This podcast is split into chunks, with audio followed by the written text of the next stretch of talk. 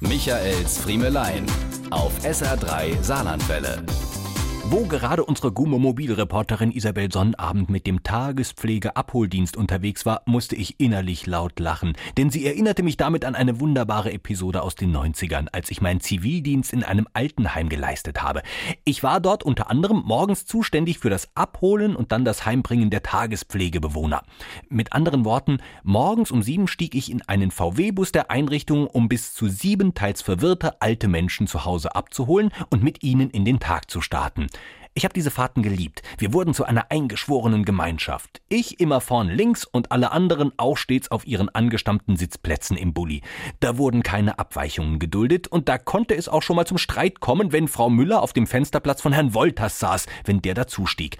Eines Morgens standen wir zur Rush-Hour voll besetzt im Zentrum von Dudweiler an einer Ampel.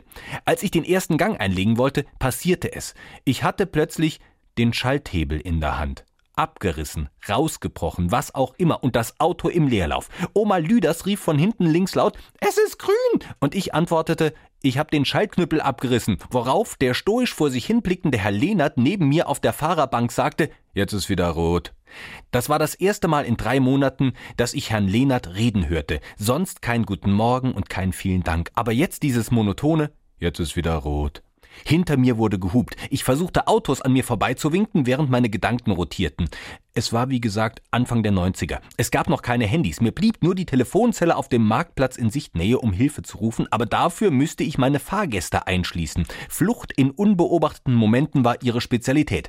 Als ich in der Hosentasche nach 20 Pfennig für den Fernsprecher kramte, kam von hinten wieder Es ist grün Oma Lüders hatte inzwischen Verstärkung bekommen. Die komplette dritte Sitzreihe wiederholte im Chor Es ist grün, gefolgt von Herrn Lehnerts nächstem Gefühlsausbruch. Jetzt ist wieder rot.